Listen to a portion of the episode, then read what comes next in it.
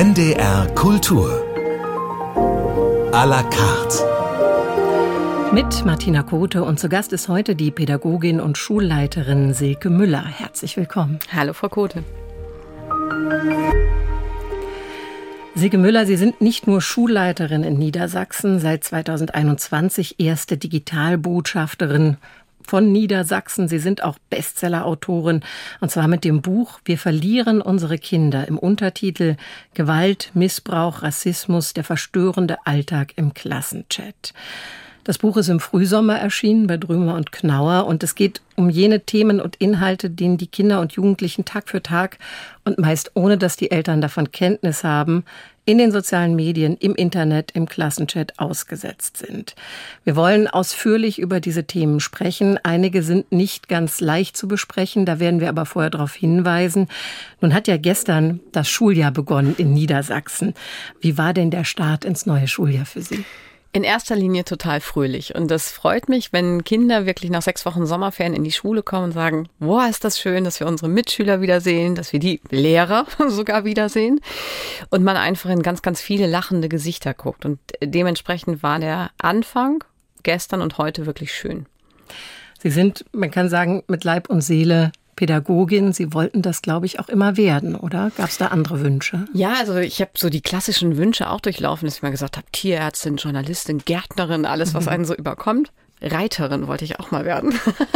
Aber ähm, ich komme aus keiner Lehrerfamilie ähm, und auch meine, meine Verwandtschaft, da ist niemand irgendwie, der so diesen Berufsweg gewählt hat, außer mein Bruder, der ist acht Jahre älter.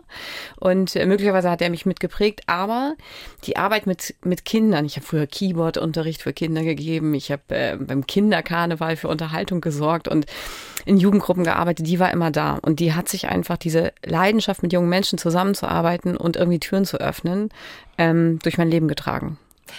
Wann haben Sie gemerkt in Ihrer Funktion, muss dazu sagen, Sie sind 20 Jahre, schreiben Sie in dem Buch, oder über 20 Jahre im Schuldienst, davon 10 Jahre in einer Leitungsfunktion. Wann haben Sie gemerkt, da stimmt was nicht, da ändert sich etwas mit den Kindern? Also im Grunde genommen ist es mit der Entwicklung der sozialen Netzwerke gewesen, dass man sagen könnte, je mehr Smartphones zum einen ähm, in die Kinderzimmer einzogen oder zumindest in die Hände der Kinder fielen, umso mehr hatten wir eine Problematik mit Mediensucht, Spielsucht. Dann kam irgendwann Instagram dazu, Facebook, wobei die Kinder sagen immer, oh, Frau Miller, Sie können echt nicht über Facebook sprechen. Das ist so das Netzwerk der alten Leute. Also wenn Sie noch Facebook haben, dann wissen Sie, Sie sind alt, das ist jetzt verbrieft. Ähm, da haben wir gemerkt, dass dann Probleme kommen, völlig neuer Art. Also ich mache mal ein Beispiel, dann kam ganz früher, das ist tatsächlich ungefähr 10, 11 Jahre her, ähm, Schüler, die sagten, da hat jemand ein Instagram-Profil von mir gefaked, also gefälscht und ähm, wirklich Fotos hochgeladen, die Daten, Name und so weiter hochgeladen, ähm, einfach um jemanden klassisch gesagt fertig zu machen mhm. und bloßzustellen.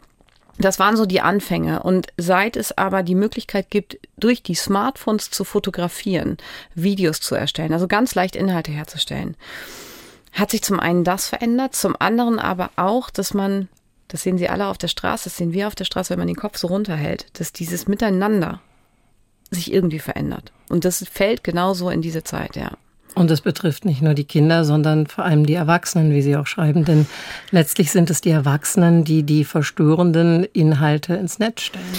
Ja, und ich finde es wirklich nicht gut, dass wir immer sagen, Mensch, die Kinder, die mhm. daddeln ja nur und die sind nur an den Geräten. Da muss man sich ja immer fragen, wer hat ihnen diese Geräte gegeben? Wer hat diesen Zugang geschaffen?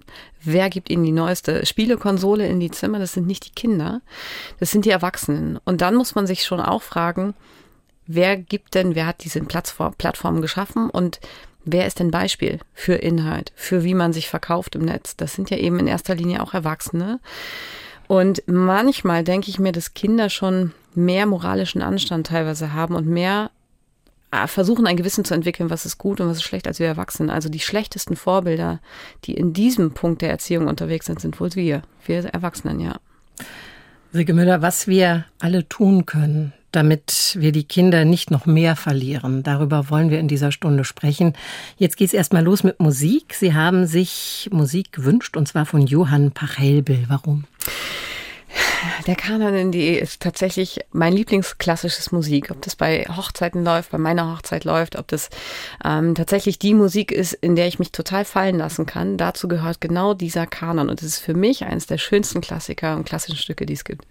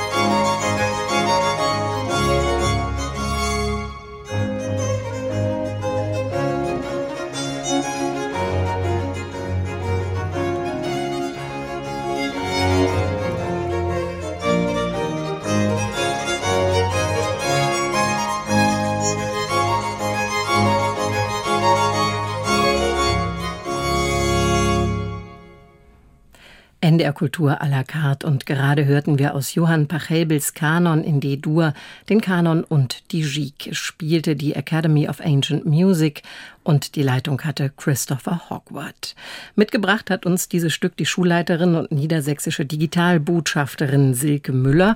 Und Anlass ihres Besuches, Silke Müller, ist nicht etwa der große Lehrermangel zu Beginn des neuen Schuljahrs, auch nicht die allgemeinen Probleme, die Schule ja heutzutage oft äh, umweht, sondern ihr Buch mit dem Titel Wir verlieren unsere Kinder, in dem sie sich damit auseinandersetzen, was Kinder und Jugendliche im Netz konsumieren und was das mit ihnen macht.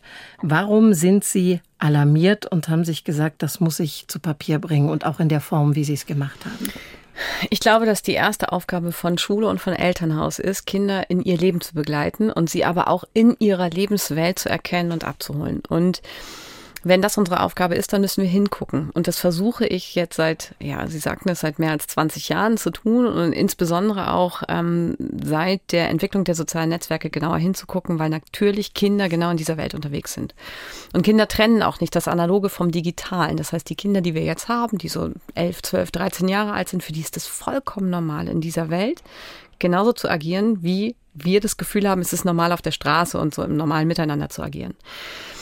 Und alarmiert bin ich deswegen, weil ich versuche schon seit jeher, Kindern immer ein offenes Ohr und eine offene Tür zu bieten und das auch zu transportieren, das ist für mich das Wichtigste in Schule. Dann kommen Kinder, dann reden sie, dann fangen sie an zu zeigen und dann merken sie, okay, wir werden ernst genommen. Und das, was Kinder dann zeigen, das hat mich alarmiert. Und seit 2016 versuche ich immer weiter zu sensibilisieren, auch öffentlich zu sensibilisieren und seit 2018 dann die Plattform TikTok, die fast alle Kinder kennen ähm, und auch dort aktiv sind, auf dem Markt ist, wird mir täglich tatsächlich schlecht, was da unterwegs ist und was möglich ist zu veröffentlichen. Und wir wollen an dieser Stelle mal ein wenig zumindest einen Eindruck geben von dem, was die Kinder und Jugendlichen morgens im Bus auf dem Weg zur Schule beispielsweise sehen und mit welchen Inhalten die sich auseinandersetzen müssen. Ähm, für alle Hörerinnen und Hörer, die das jetzt nicht hören wollen, sei an der Stelle gesagt, hören Sie kurz weg. Es ist ein wenig drastisch, aber natürlich auch nicht zu drastisch. Alles Nähere können Sie dann in dem Buch von Silke Müller lesen. Aber Sie haben uns zwei Beispiele mitgebracht. Genau, und ich glaube, es ist wichtig, das zu schildern. Die, diese Beispiele stehen exemplarisch für Millionen von Videos, die es einfach im Netz gibt. Und was ich auch in meinem Buch schilder, ist der Fall von Folterdarstellung. Und ähm, der Fall, den Kinder mir geschildert haben, war ein Fall, als eine Achtklässlerin bei mir morgens ins Büro kam und fragte, Frau Müller, haben Sie schon gefrühstückt? Das war für mich ganz schwierig im Nachhinein, weil ich dachte, okay, wieso macht sich dieses Kind mehr Sorgen, ob ich das vertragen kann, was ja. sie mir zeigt? Das müsste ja eher andersrum sein. Und dann zeigte sie mir ein Video, was ungefähr dreieinhalb Minuten lang ist das im Bus verteilt wurde über eine Technologie, die nennt sich AirDrop. Und AirDrop ist für ähm, Smartphones mit dem iOS-System, das muss man sich so wie Bluetooth vorstellen, um Datenvolumen zu sparen, schicken sich die Kinder dann die Videos über diese Technologie. Auch Grundschüler sind im Bus. Auch Grundschüler haben dann diese AirDrop-Technologie. Da kann man tausendmal sagen, mach die aus und mach das nicht. Die machen es trotzdem an. Sie sind halt neugierig. Dann kriegt man ein Video, da steht da, jemand möchte dir was schicken, nimmst du es an. Dann nehme ich es an und dann spielt dieses Video sofort los. Anders als bei WhatsApp, Snapchat und so weiter, wo ich bewusst klicken muss, spielt dieses Video durch diese Technologie sofort ab. Und was die Kinder in diesem Bus gesehen haben, war die Kastration eines Mannes. Und nicht eine, eine pathologische Darstellung, wo man sagt, das ist ein anatomisches Erklärvideo für Mediziner, sondern da muss man sagen, zugeordnet ist dieses Video dem möglicherweise äh, ähm, ja, mexikanischen Raum. Da sieht man den Rumpf eines Mannes, der auf einem Tisch festgebunden ist und dann sieht man Skalpelle walten und mehr brauche ich, glaube ich, an der Stelle nicht erzählen. Die Bilder, die man im Kopf bekommt, sind schlimm genug. Das, was ich gesehen habe, werde ich in meinem Leben nicht vergessen. Und die Kinder mit Sicherheit auch ja. nicht. Aber anscheinend gehen die anders damit um als wir Erwachsene. Und das ist das Erschreckende an dem, was Sie schildern. Ich weiß gar nicht, ob die Kinder anders damit umgehen. Ich glaube, dass wir gar nicht verstehen, was Kinder aushalten müssen. Und dann gibt es die Kinder, die sagen, boah, guck mal, wie eklig. Die, die geben ihrem, ihrem Schockzustand ein Gehör oder, oder äußern das. Und dann können wir natürlich damit arbeiten.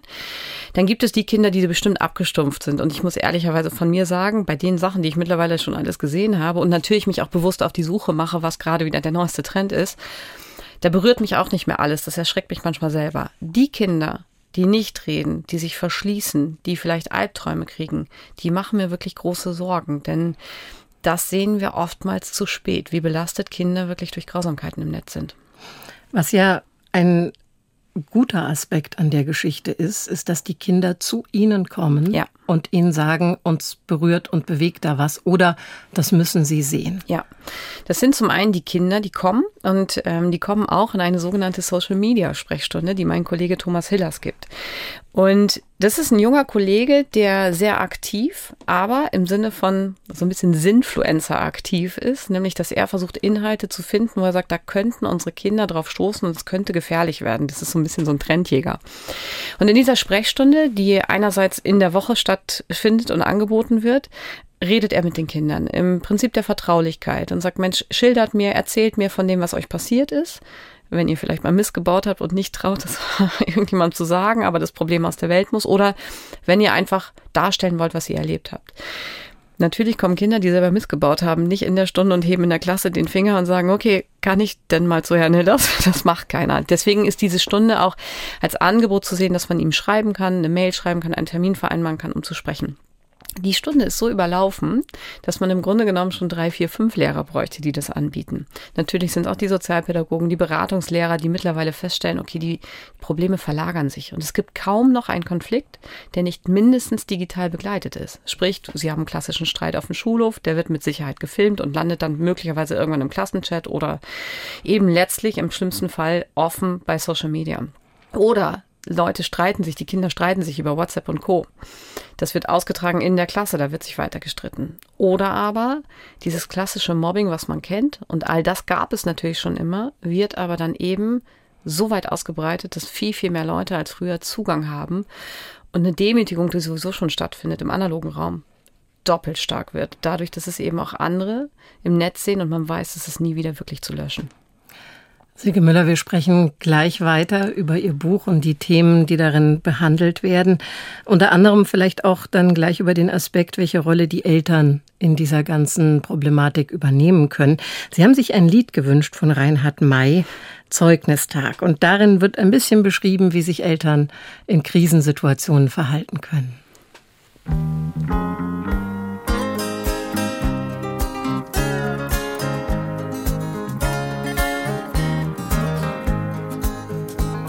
Ich denke, ich muss so zwölf Jahre alt gewesen sein. Und wieder einmal war es Zeugnistag. Nur diesmal dachte ich, bricht das Schulhaus am Dachgestühl ein, als meines weiß und hässlich vor mir lag. Dabei waren meine Hoffnungen keineswegs hochgeschraubt. Ich war ein fauler Hund und obendrein höchst eigenwillig doch trotzdem hätte ich nie geglaubt, so ein totaler Versager zu sein. Ein totaler Versager zu sein. So, jetzt ist es passiert, dachte ich mir, jetzt ist alles aus. Nicht einmal eine Vier in Religion. Oh Mann, mit diesem Zeugnis kommst du besser nicht nach Haus, sondern allenfalls zur fremden es meinen Eltern nicht und unterschrieb für sie.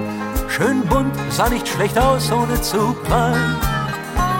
Ich war vielleicht eine Niete in Deutsch und Biologie.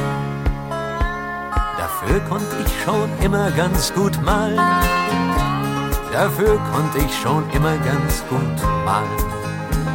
Der Zauber kam natürlich schon am nächsten Morgen raus. Die Fälschung war wohl doch nicht so geschickt. Der Rektor kam, holte mich schnaubend aus der Klasse raus. So stand ich da, allein stumm und geknickt. Dann ließ er meine Eltern kommen, lehnte sich zurück. Voll Selbstgerechtigkeit genoss er schon. Die Maulschellen für den Betrüger, das missratene Stück. Diesen Urkundenfälscher, ihren Sohn, diesen Urkundenfälscher ihren Sohn. Mein Vater nahm das Zeugnis in die Hand und sah mich an und sagte ruhig, was mich anbetrifft. So gibt es nicht die kleinste Spur eines Zweifels daran, das ist tatsächlich meine Unterschrift. Auch meine Mutter sagte, ja, das sei ihr Namenszug. Gekritzelt zwar, doch müsse man verstehen, dass sie vorher zwei große, schwere Einkaufstaschen trug. Dann sagte sie, komm, Junge, lass uns gehen. Komm, Junge, lass uns gehen. Ich hab noch manches lange Jahr auf Schulbänken verloren und lernte widerspruchslos vor mich hin. Namen, Tabellen, Theorien von hinten und von vorn, dass ich dabei nicht ganz verblödet bin. Nur eine Lektion hat sich in den Jahren herausgesiebt, die eine nur aus dem Haufen Ballast. Wie gut es tut zu wissen, dass dir jemand zur Flucht gibt. Ganz gleich, was du auch ausgefressen hast ganz gleich, was du auch ausgefressen hast. Ich weiß nicht, ob es rechtens war, dass meine Eltern mich da rausholten und wo bleibt die Moral? Die Schlauen diskutieren, die Besserwisser streiten sich. Ich weiß es nicht, es ist mir auch egal. Ich weiß nur eins, ich wünsche allen Kindern auf der Welt und nicht zuletzt natürlich dir, mein Kind, wenn's brenzlig wird, wenn's schief geht, wenn die Welt zusammenfällt. Eltern, die aus diesem Holze sind, Eltern, die aus diesem Holz geschnitten sind.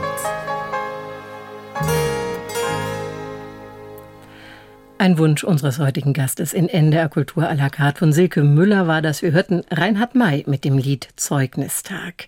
Silke Müller, darauf kommt es ein bisschen an, ne? auf Eltern, die ab und zu auch mal eine Haltung entwickeln zu Themen. Ab und zu würde ich sogar gerne streichen als Deutschlehrerin aus diesem Immer Satz. eine Haltung. Ähm, ich glaube, das ist tatsächlich das Grundproblem, was Sie ansprechen, diese fehlende Haltung und das fehlende möglicherweise Bewusstsein dafür, was diese digitale Welt anrichten kann. Ich spreche nicht und ich bin, Sie sagten es am Anfang, Digitalbotschafterin. Ich sehe ganz viele positive Aspekte und ich nutze Social Media und ich nutze alle Netzwerke, um mich zu verbinden, um Netzwerk zu schaffen, um kreativ zu sein. Aber wir tun oft so, als wenn wir wüssten, was im Netz los ist und bedienen uns platitüdenhaft Wörter Rassismus, Gewalt, Intoleranz, Folter, Pornografie, wissen aber am Ende bildlich nicht, was sich wirklich dahinter verbirgt, weil wir im Netz sind und möglicherweise Schminkvideos sehen, Videos von Tieren, vom nächsten Urlaub oder wofür wir uns gerade interessieren. Und wenn Sie von der Haltung sprechen, dann glaube ich, ist es die Haltung, dass wir nicht nur Kindern verbieten und nicht nur sagen, okay, ich habe so viel Filtereinstellungen auf dem, Net, auf dem Handy meines Kindes, da kann gar nichts passieren, sondern dass ich eintauche in die Welt der Kinder und, so, und sehr bewusst sage, mein liebes Kind, das ist eine ganz schlimme Autobahn, auf der du unterwegs bist. Ich versuche dich zu begleiten. Ich versuche Regeln aufzustellen, an die du dich leider halten musst, weil ich dich beschützen will. Aber ich weiß auch, dass viel schieflaufen kann. Komm zu mir, wenn was ist. Denn der, wenn wir bei dem Thema Haltung sind, ist die schlimmste Haltung, die man haben kann, zu sagen, also mein Kind macht das nicht. Und die ist doch recht verbreitet, ja, es, ist, es kommt mir immer so ein bisschen vor, als wenn man, wenn man denn einen sogenannten Social Media Fall hätte, dass das so schambehaftet ist im Sinne von, oh Gott, jetzt hat Erziehung versagt oder jetzt sind wir eine schlechte Familie Ja. oder es ist ja asozial, sowas, so einen Fall zu haben. Das verstehe ich nicht, woher die Haltung herkommt, denn wenn man weiß, wie dieses Netz agiert und wenn man weiß, dass diese sozialen Netzwerke auf maximale Abhängigkeit programmiert sind von den Machern, das ist ja nicht, dass die sagen, wir wollen die Welt verbinden, sondern die wollen Geld verdienen mit den Netzwerken und sie wollen die Nutzer so lange wie möglich im Netz halten. Und dann ist es doch eine Plattform für Pädophile, für tatsächlich sehr viel Gewalt, für sehr viel negative Angebote. Und wenn ich sage, mein Kind macht das nicht, dann mache ich ja die Augen zu, dann bin ich ja blauäugig. Dann weiß ich nicht, dass auf der Straße es auch Leute gibt, die nicht nur 100 fahren, weil da 100 steht, sondern die wie die Raser wirklich ähm, völlig idiotisch über die Autobahn eben ihr Unwesen treiben.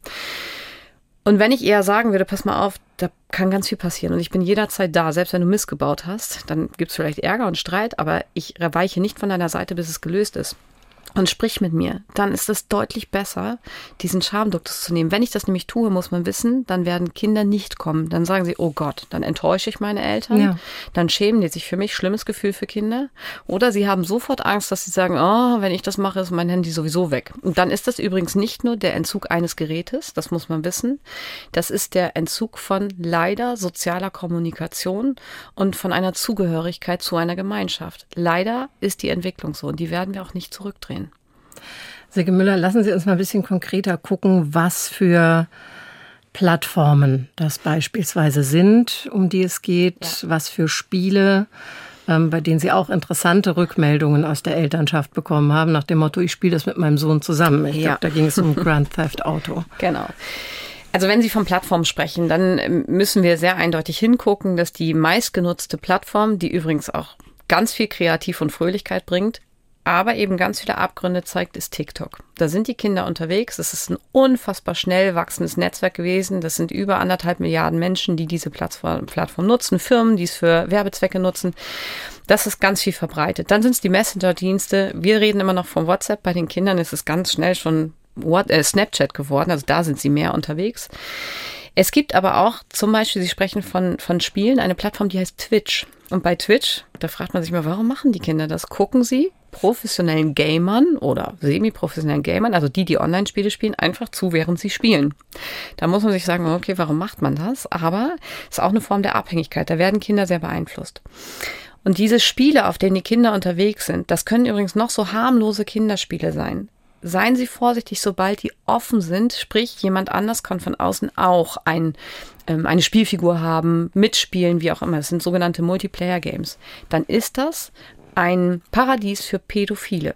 Und sie werden darauf befasst sein müssen, dass Kinder angesprochen werden von Fremden. Und das sind dann oft nicht diejenigen, wo man sagt, das sind gute Freunde oder einfach nette Mitspieler. Und das kann sowas sein wie Brawl Stars, also wirklich, oder wie ähm, einfache Plattformen wie Grand Theft Author. Das ist sowieso schon ein Spiel ab 18 und sehr gewalttätig, aber ich bin jetzt nicht Anhänger der Theorie, dass man sagt, nur weil ich ein Ballerspiel habe, werden gleich ganz schlimme Menschen daraus. Das ist Quatsch, auch diese Ego-Shooter-Games nicht. Aber sie können natürlich einen Einfluss auf die Psyche haben. Und diese Spiele sind sehr leicht, sehr aggressiv zu verändern durch sogenannte Hacker, die ins Spiel kommen. Und bei Grand Theft Author, GTA, ist es so, dass äh, es zeitlang oder zeitweise immer wieder einen Trend gibt, dass diese Spiele gehackt werden und dann sind da sozusagen Vergewaltiger unterwegs, die meine eigene Spielfigur, die quasi ich bin in dem Spiel, plötzlich vergewaltigen und man die Kontrolle über das Spiel verliert. Und Online-Games sind sozusagen auch soziale Netzwerke, weil sie immer oft eine Chat-Funktion haben und man weiß nicht, wer dahinter steckt. Sie raten unter anderem, ähm, dass Eltern kein Spiel erlauben sollen, was sie nicht selber eine Woche vorher mindestens getestet haben. Ja, und jetzt sagen Eltern, oh Gott, wann soll ich das denn auch noch machen? Genau. Und reicht auch, wenn mir das andere sagen, was das da los ist. Das ist eine Zeitfrage, natürlich. Ja, ja, aber wenn ich mein Kind beschützen möchte und wenn ich verantwortliches Elternteil bin, dann muss ich mich darauf einlassen. Und dann hänge ich eben abends nicht selber bei Instagram rum und scroll da durch die Gegend. Oder telefoniere eben nicht eine Stunde mit irgendjemandem, sondern wende mich zumindest eine Viertelstunde diesen Sachen zu, wo mein Kind unterwegs ist, um zum Semi-Profi zu werden, um zumindest zu wissen, oh krass, ich werde echt angesprochen, da muss ich aufpassen. Meinetwegen kann man sich das aufteilen. Eine Mutter spielt das, die andere das und dann trifft man sich und tauscht sich aus, was passieren kann. So, das kann man ja auch tun. Man kann ja erfinderisch werden. Was aber nicht geht, ist sich einfach gar nicht zu beschäftigen und auf eine Altersfreigabe zu achten. Die hilft überhaupt gar nicht. Nichts. Silke Müller, das eine ist das Elternhaus, das andere ist die Schule. Da haben Sie natürlich auch Expertise und darüber sprechen wir nach der nächsten Musik.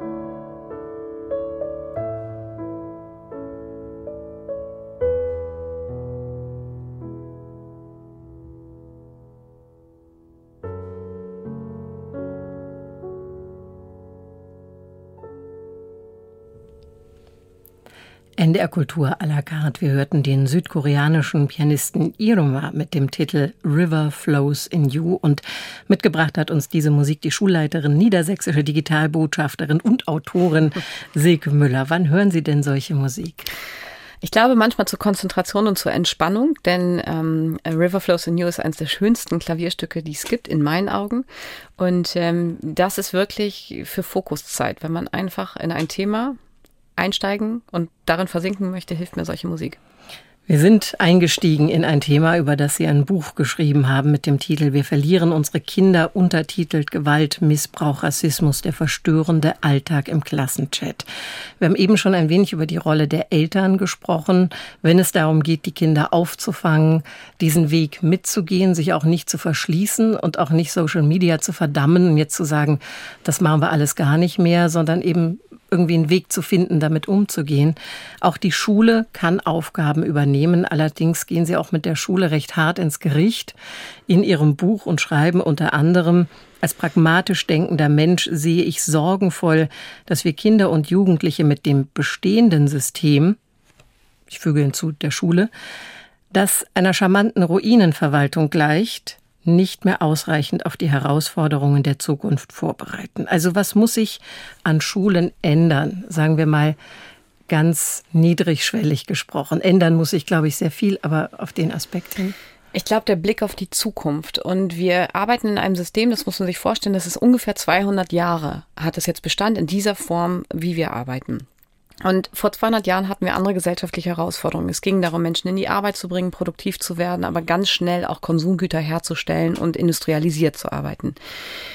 Gucken wir jetzt auf die Zukunft. Und im Grunde hätten wir es schon die letzten 20 Jahre machen müssen und visionär wissen müssen, was bringt das Netz, was bringt Globalisierung, was bringen aber auch alle anderen Krisen, die wir haben. Wir sprechen ja nicht nur von digitalen Krisen, für Veränderungen. Und sie fragen nach Niedrigschwelligkeit.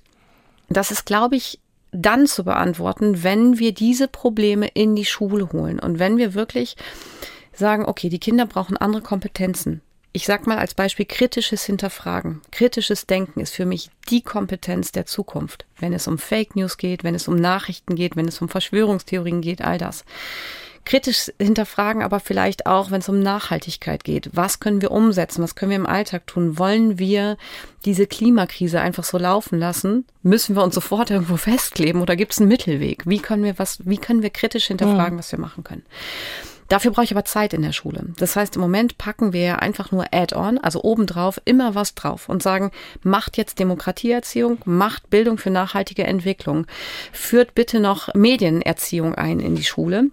Neu in Niedersachsen, was ich richtig finde, ist das Pflichtfach Informatik, was jetzt dazu kommt. Aber es fällt halt nichts weg.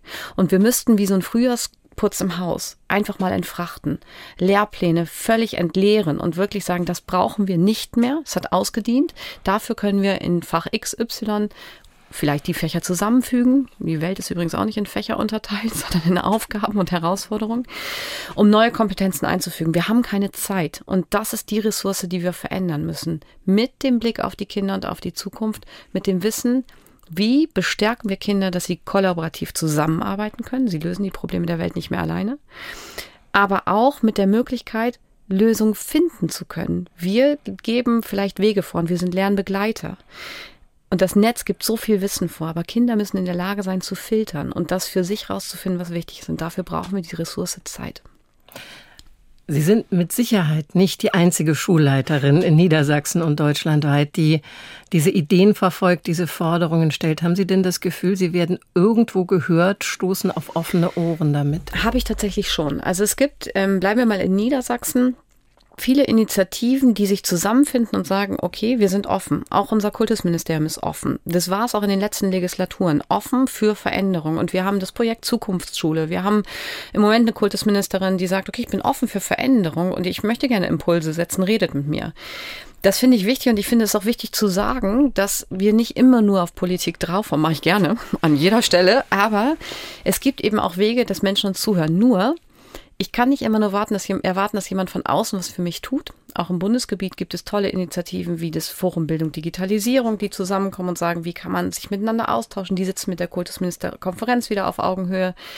Ähm, es gibt tolle Einzelinitiativen wie die Initiative ClickSafe, die, die versucht sozusagen Kinderschutz und Jugendschutz im Netz zu, zu propagieren und wirklich äh, weiterzubringen. Aber es gibt tolle kreative Dinge, die auch an die Schulen kommen können. Das heißt, es gibt ganz, ganz viele Dinge nur, muss die Bewegung aus der Schule kommen. Und wir Schulleitungen sind oft Motor. Und wir müssen zulassen. Wir müssen Kollegen arbeiten lassen. Wir müssen nochmal Kritik einstecken können, dass wir sagen, was willst du denn jetzt schon wieder? Aber wir müssen wirklich den Blick ändern und Expertise von außen in der Schule, in die Schule hm. holen, zulassen und selber für Bewegung sorgen. Das ist total wichtig. Und haben Sie Erfahrung mit dem Themenfeld schon seit vielen Jahren? Was könnten Sie sagen, was funktioniert richtig gut? Richtig gut ist, zum einen, wenn ich in die Schule gucke, Freiheiten zu lassen, Kollegen Freiheiten zu lassen und ein bisschen Bürokratie abzubauen. Also meine Rolle ist ja nicht nur zu verwalten, sondern auch zu gestalten. Und das ist wichtig. Und manchmal gucke ich und sage, okay, vielleicht leitest du diese Mail jetzt nicht sofort weiter, sondern wartest noch ein bisschen und lässt dir erstmal machen. Aber ich glaube, ich habe auch ganz viele Freiheiten, Kollegen zu unterstützen, äh, zu entlasten und Ressourcen zu geben, die sie benötigen. Wenn ich nach außen gucke, dann muss ich auch verstehen, dass Schule alleine diese Herausforderung der Zukunft nicht mehr ja, im Grunde genommen nicht mehr gestalten kann und nicht mehr bewältigen kann. Das heißt, wenn ich anfange, Unterricht nicht selber nur gestalten zu wollen, sondern zu kuratieren und zu sagen, wem hören die Kinder vielleicht zu, wer Experte ist, wen lade ich ein in meinem Unterricht, dann wird, ich, wird Unterricht plötzlich eine ganz andere Dimension erhalten und viel, viel interessanter. Und das sind dann zum Beispiel auch Social Media Stars. Ja, das sind Social Media Stars, das sind Influencer, das sind vielleicht, es gibt zum Beispiel eine, eine Kampagne, die heißt Digital School Story. Die kommen, befähigen Lehrer, selber den Kindern zu zeigen, wenn sie Content, also Inhalte produzieren, worauf müssen sie achten, dass sie A, datenschutzrechtlich sauber sind, dass sie nicht angreifbar sind, dass es kreativ ist und lustig ist. Wie mache ich ein tolles Erklärvideo? Ich kann aber, wenn ich mal im ganz normalen Bereich bleibe, auch sagen, okay, ich erkläre die deutsche Politik und das kommunale Amt, den Bürgermeister durch ein Schulbuch. Oder ich sage einfach mal dem Bürgermeister, bei uns ist es Herr Heinisch, wann kommen Sie denn jetzt endlich und erklären den Kindern mal, was sie den ganzen Tag tun. So, dann wird Schule anders, dann wird Schule lebendig und dann kann ich auch Herausforderungen dieser Zukunft ganz anders angehen.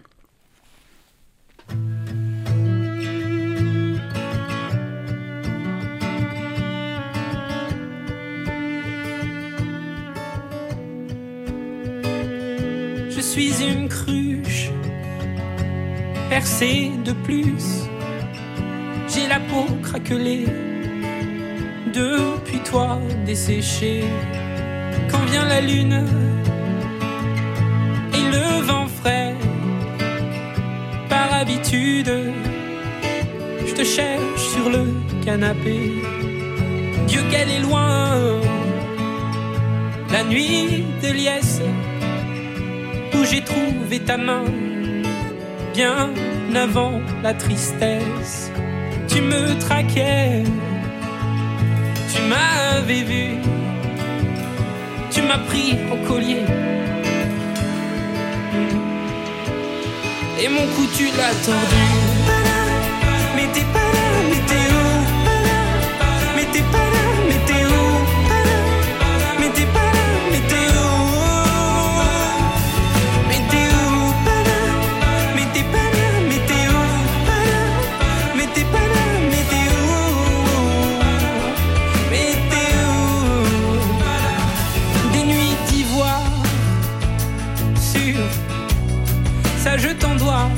si les tiennes sont noires.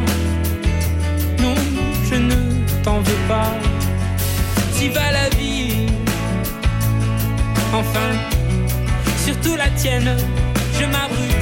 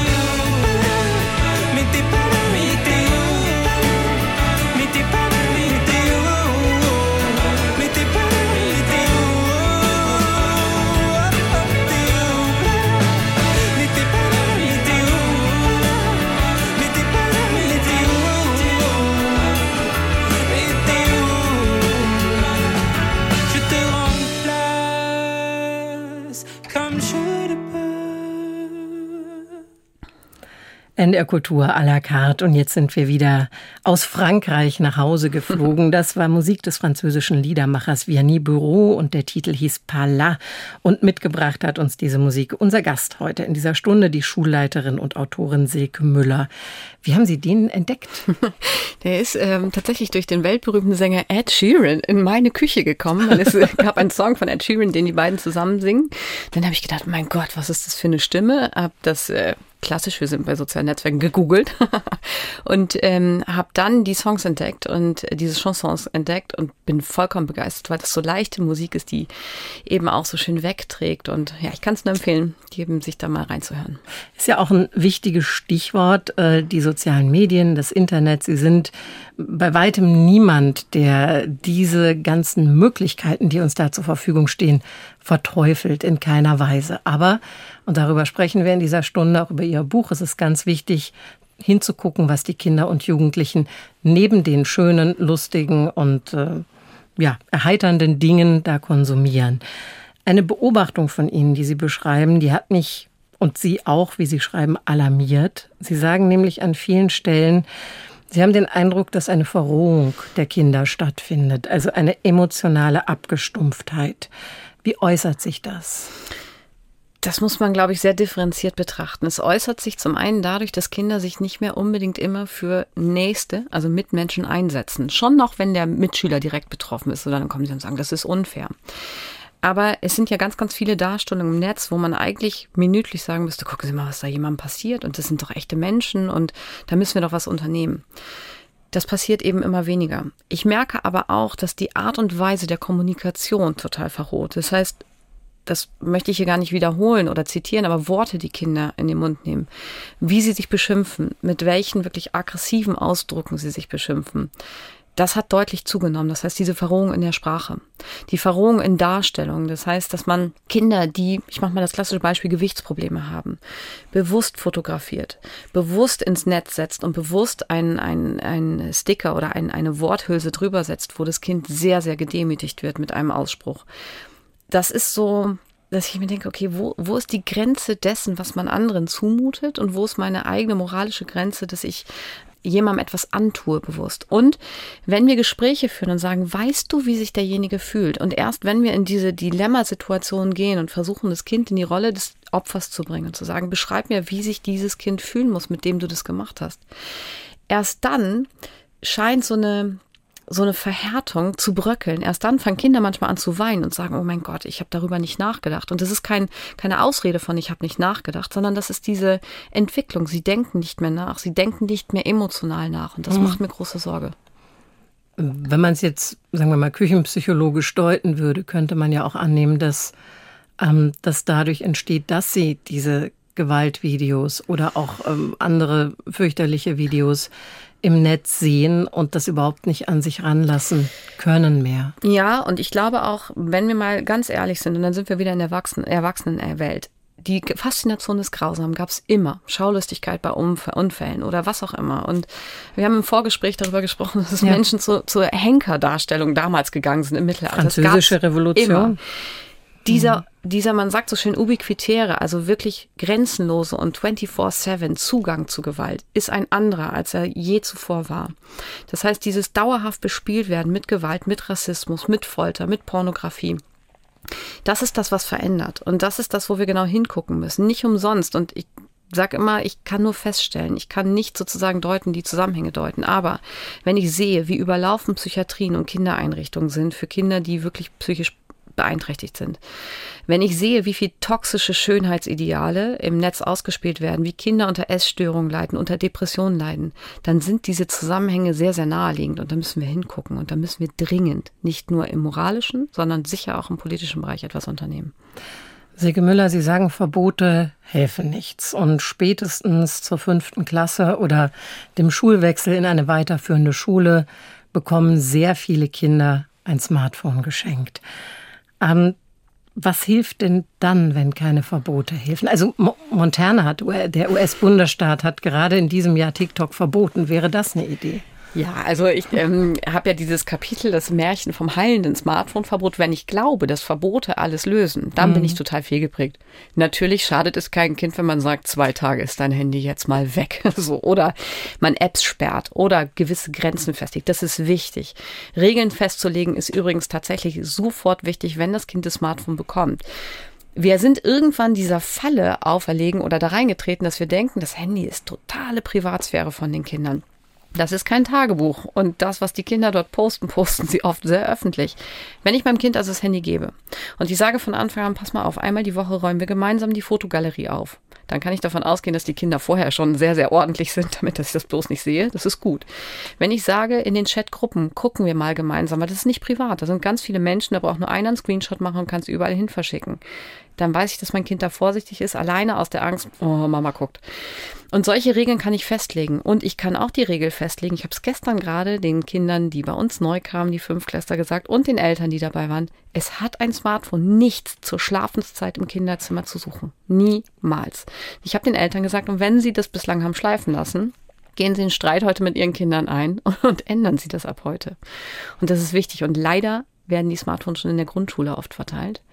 Und das wäre meine große Bitte, das zu unterlassen und nicht zu tun. Das ist ganz, ganz schlimm, Kindern im Grundschulalter schon ein Smartphone mit unbegrenztem Zugang ins Netz, zum Netz in die Hand zu drücken.